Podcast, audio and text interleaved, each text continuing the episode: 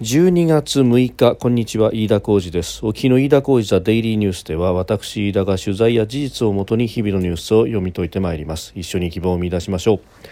え今日取り上げるニュースまずは今日臨時国会が開幕いたしました。岸田総理大臣が、え所信表明演説を行っております、まあ、コロナに慎重対応3回目接種は間隔を短縮するというようなところが、まあ、隠し見出しとなっております。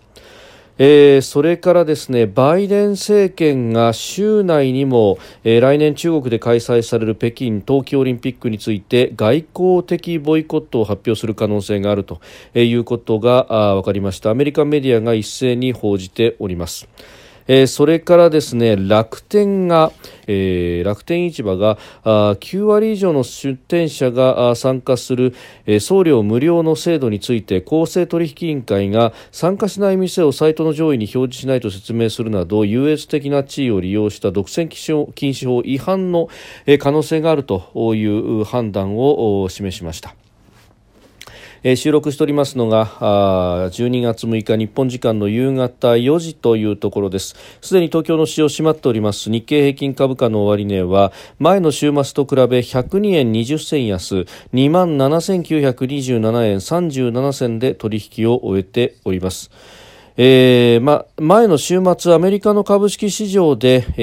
ー、株が下げたと、まあ、これ、11月のアメリカの雇用統計が市場予想と比べて、まあ、相当程度悪かったと、まあ、あの数字としては改善したんですけれどもその改善の度合いというのが市場予想よりも、えー、はるかに小さかったということなどを受けてですねアメリカの市場下がっておりました、まあ、それを見ながらの東京市場で、えー、2万8000円台を回復していたというところもあってですね、え、上値の重い展開となったということであります。えー、さて今日取り上げるニュースまずは岸田総理の所信表明演説が行われております、えー、今日ですね国会が開幕いたしましたた臨時国会で、え、その冒頭、え、総理が所信表明演説を行いました、え、新型コロナウイルスの新たな変異株オミクロン株などについて、え、最新かつ慎重に対応すると強調した上で3回目のワクチン接種についてもできる限り2回目との間隔を短縮する考えを表明したということで、まあ、この辺りがですね各紙一面というか見出しとして取り上げられているというところです。まああのーすでにですね全文が、えー、各メディアに載っていますんで、まあ、それでざーっとこう見ることができるというところでありますけれども、まあ、あコロナからね、えー、コロナ対応から入っていくというのは、まあえー、ご時世的にもまあ致し方ないところというところでありますが、まあ、他方経済活動についてというところでですね、まあ、総額で55兆円のパッケージで、えー、やるのだということで、まあ、胸を張っておりますけれども、まあ、ここでルール説明しております通り、えー、補正予算、まあ、あの規模として55兆というようなものが踊っておりますが、えー、実際真水として出る部分というのは31兆という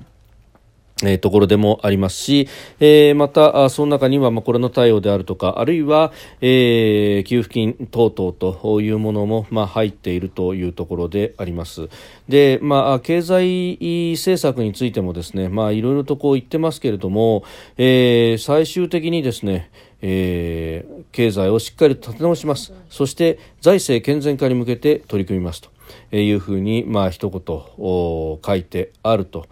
いうあたりです。まあ、これあの2パート目のですねコロナ克服新時代開拓のための経済対策ということで、まあ、経済対策の大枠の部分を説明したと。で、え、経済対策の大枠の部分を説明したところで、えー、まあ、オミクロン株対応等々というところプラス、えーまあ、コロナ予備費の話がありそして、えー、デジタル気候変動問題への対応ということで、えー、お金を入れるぞという話があってですね、総額55兆円と胸を張りているということで、まあ、財政出しているぞという感じをアピールしてはいるんですけれども、まあ、あただバランス型というかですね、まあ、人の話をしっかり聞くと、まあ、あ全ての人の話をしっかり聞くんだという姿勢の表れなのか、えー、財政健全化に向けて取り組みますということも書いていると。で経済をしっかり立て直します。そして財政健全化に向けて取り組みますというふうに書いていますので、まあ、経済がですねあの少しでもプラスにこう転じたしたら財政健全化ということで、まあ、コロナ増税なのか引き締めに転じるんじゃないかというような、まあ、疑念が現れるような書きぶりになっております。まあ、このあたりもですね非常にここ20年、30年、えー、の宿話といいますか、まあ、かなり前のですねこう自民党政治に戻ったなという感じがあるのが、えー、財政と、まあ、金融で付加してですね経済をある程度上向かせてから、えーまあ、自然増の税収も含めて、えー、それでも足らない場合に、まあ、景気の加熱した状態での冷やし玉として増税というところで、まあ、財政健全化を仕上げるというのが、まあ、理想的な形なんですがここ20年、30年やってきたことというのは少し経済が上向いたら、えー、それだけでもう経済上向かせる部分はもう終わったんだということを言ってそして、えー、引き締めに転じると、えー、景気が上り始めたところで引き締めに転じるのでいつまでたってもそこから離陸していかないと。またすぐに低空飛行に戻り、えー、着陸をしさらにその下まで行くというところからこれじゃいかんということで再び経済を上げていく政策を取るんですがまた少しでも浮上したらそれを叩き落とすと。まあ、かつて過去の消費税の増税であったりとかあるいはあ日銀の過度な金融の引き締めであったりとかというもの早すぎる金融の引き締めも含めてですね、えー、こんなことをこうここ20年、30年繰り返してきた。結果として、えー、ほとんど経済が成長しない日本という国は、まあ、各国に取り残されていくと、まあ、それは自明の理であってたとえ2%成長であってもそれを35年繰り返していけば、えー、GDP は2倍になると、えー、逆に言うとたった2%の成長すらもバブル後できなかったこの日本という国はそのまま全く成長せずに来てしまっていると、えー、アメリカが2倍成長してるじゃないかと今見ればですね2倍と大きな違いになっているんですけれどもえー、スタートのあのバブル期にはほとんど肩を並べるに近いような、えー、状態であったわけであります。たった2%の成長もできないということ。あの経済成長はすもうできないんだという方々の中にはですね何か経済成長のビジョンというものが高度経済成長の、えー、年率6、7%成長しか頭にない方もいらっしゃるんですが年率2%成長であればこれあの十分に可能だと思うのがですね、えー、例えばなんですですがこれあの名目で2%成長してくれればですね、まあ、あの額面の部分で、えー、30年経てば、まあ、35年ですが、えー、2倍の成長になっていく2倍の GDP になっていくということで、えー、名目でっていうことを考えるとですね、えー、実質1%の成長にさらに物価の部分で、えー、下駄を履かせれば、えー、そうなっていくと、まあ、ある意味名目1%実質2%成長というような形でですね、えー、物価の緩ややかな上昇と組み合わせれば決して夢ではないというところなんだろうと思うんですけれども、まああのそれすらもこうできてこなかったその30年というものを何か彷彿させるようなですね、えー、所信表明だなというふうに思って眺めておりました。えー、それからですねアメリカのバイデン政権ですが来年中国で開催される北京冬季オリンピックについて政府使節団の派遣を見送る外交ボイコットを発表する可能性が週内にもあるということが報じられております。複数の情報筋が明らかにしたということでアメリカメディアが報じそしてまあ各紙それに追随という形になっております。もともと外交ボイコットの動きというのは、まあ、今年早い段階からアメリカ下院のペロシ議長等々と、えー、民主党の、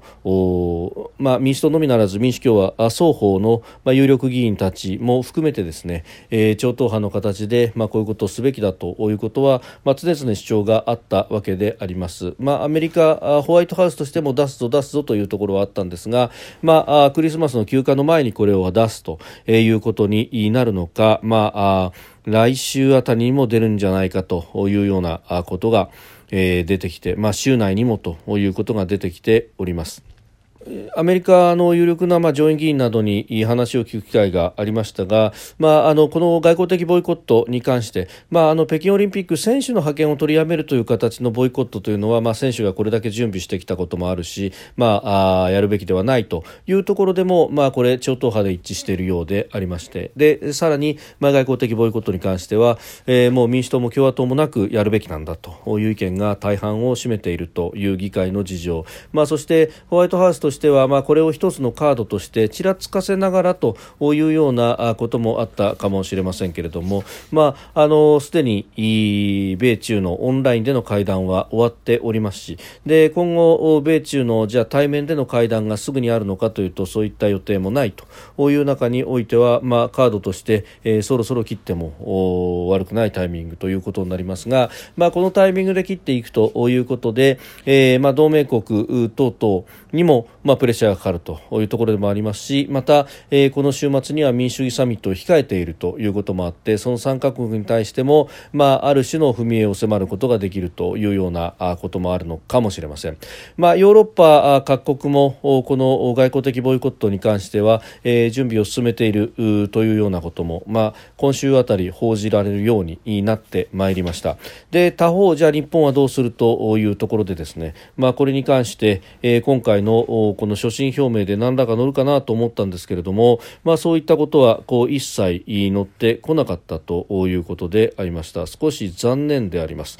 えー、どちらかというと経済対策の方ばかりというところで、えーまあ、新しい資本主義だとかですね、まあ、そういったところの話はしても、えー、そして経済安全保障については触れても、えー、本物の安全保障の面というか外交の部分とうんいうところでですね具体的に触れた部分はなかったということであります、えー、中国を得出しして何かをするというようなことも、えー、なく、まあ、この辺もですね、えー、周りに対してバランスを取るというような、え、ことなのかもしれません、まあ、中国に対して言うべきことは言うということだけは言ってますが具体的に言うべきことを何か言っているかというと全く何も言っていないと。主張すべきところは主張し責任ある行動を強く求めつつ共通の課題には協力し建設的かつ安定的な関係の構築を目指しますというふうに書いてあるものの、えー、この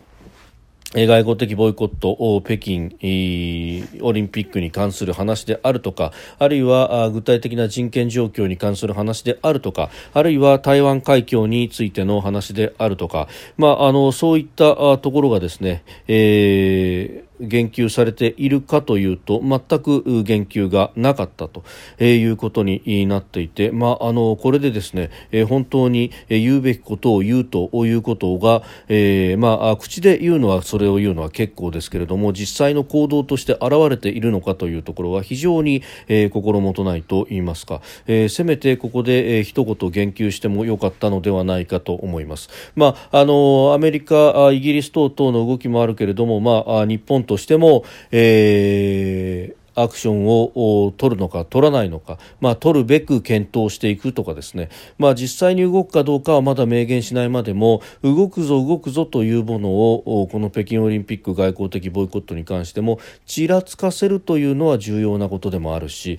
せっかく人権担当の総理補佐官のポストそして、え、人権に対して、え、担当する外務省のポストというものも作ったんだということは、まあ、作った時には大々的に報じられていますから作ったんだという事実のみをあっさりとですねこの、えー、所信表明の中に入れ込むことで、えー、ちらつかせるというような手段だってできたのではないかと、えー、いうことを非常に思い、えー、残念に思うところであります。えー、それからですね、えー、楽天の、えー、独禁法違反についてであります、えーまあ、送料無料の制度というものに、えー、参加をしなければ、まあ、あ楽天のサイト内で不利な扱いをすると、まあ、あの上位にですね、えーまあ、検索の上位におな、えー、店の名前が出てこないということはお客を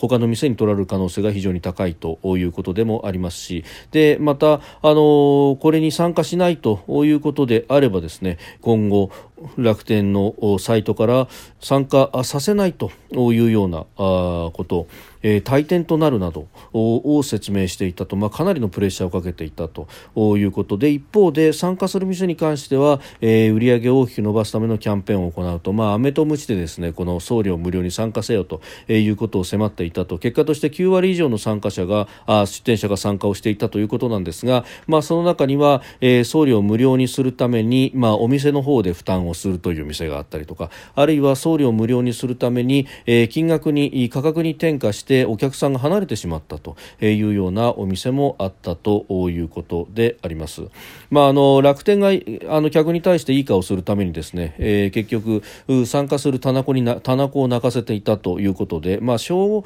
習慣というか観光としてですねこれはあの小の審議にとって、えー、あるまじき行為だということであります。で全くこれはあの独禁法の初歩の初歩の違反というようなことになったわけですが、えー、お店の側からの告発等々というものがまあいろいろとあってようやくここに来て、えー、独禁法当局公正取引委員会も動いたということに、えー、なったわけであります。まあ、客の側もですね送料無料の方がということで、まあ、それを選択するということが、まあ、重なった部分も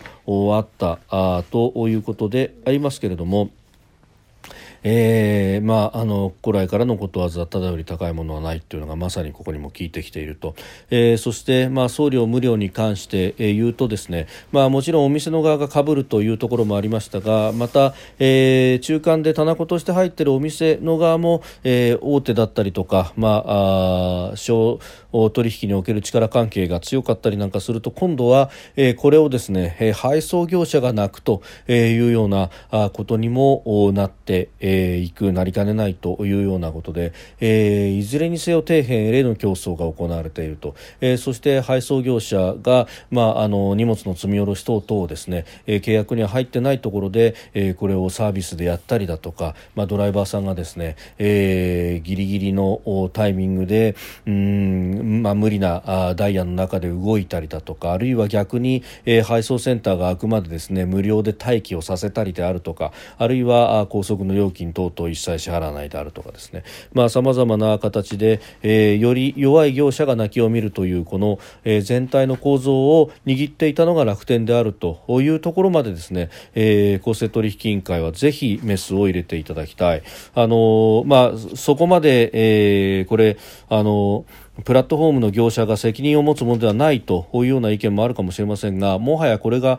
えー、社会におけるインフラになっているということを考えると決して一式業の話ではないし、えーまああのー、この全体の仕組みというものとにかく弱い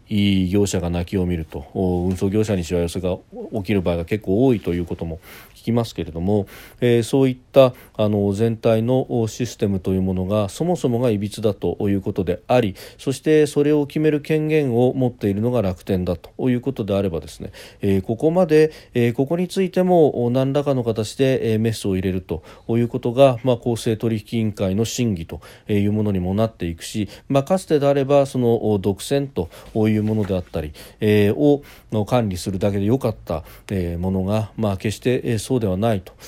そうすると、まあ、じゃあ独占禁止法の立て付けもどうなんだろうねというような、えー、ことであったりとか、えー、議論は様々に広がっていくものであろうと思います。飯田浩司デイリーニュース月曜から金曜までの夕方から夜にかけてポッドキャストで配信しております。番組ニュースに関してご意見感想飯田 TDN アットマーク Gmail.com までお送りください。飯田浩司デイリーニュースまた明日もぜひお聞きください。飯田浩司でした。